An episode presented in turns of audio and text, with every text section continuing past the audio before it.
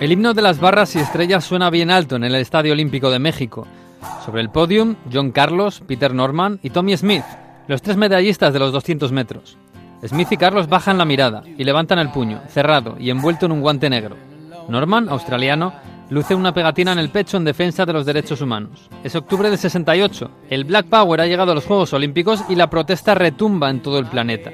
Dos días después, el Comité Olímpico los expulsará de los Juegos y pasarán al ostracismo en sus países.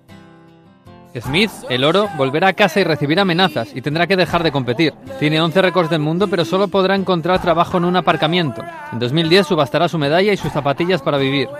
Carlos, el bronce, también recibirá amenazas y buscará fortuna en el fútbol americano. En el 77, su esposa, que ha tejido esos guantes negros, se suicidará. Norman, el australiano, será vetado por su país para los próximos Juegos Olímpicos y olvidado en la ceremonia de los de Sydney en el año 2000. Morirá de un ataque al corazón en 2006 y su féretro será llevado a hombros por Smith y Carlos, los que ahora le acompañan en el podium. Su sobrino dirigirá en 2008 la película Salute, un documental sobre los tres defenestrados. Es octubre del 68 y en Estados Unidos el Black Power es más que un eslogan.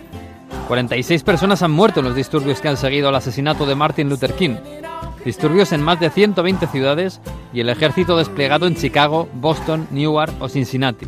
Y un año antes, Detroit ardió durante cinco días como consecuencia de los enfrentamientos entre la policía y la minoría negra de la ciudad.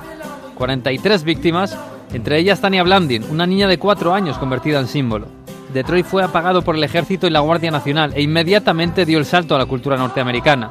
David Bowie le dedicó el Panic in Detroit en 1973 John Hersey escribió los hechos en un libro que fue llevado al cine en 2017, La Detroit de Catherine Bigelow. Y uno de los mejores novelistas americanos ambientó su genial Middlesex en los disturbios de su ciudad natal, Geoffrey Eugenides, un escritor peculiar con solo tres novelas, un Pulitzer y muy reacio a hablar en los medios. Eugenides tenía ocho años cuando el barrio de su infancia se convirtió en trinchera y nueve cuando vio por televisión a Tommy Smith levantando el puño por sus vecinos negros.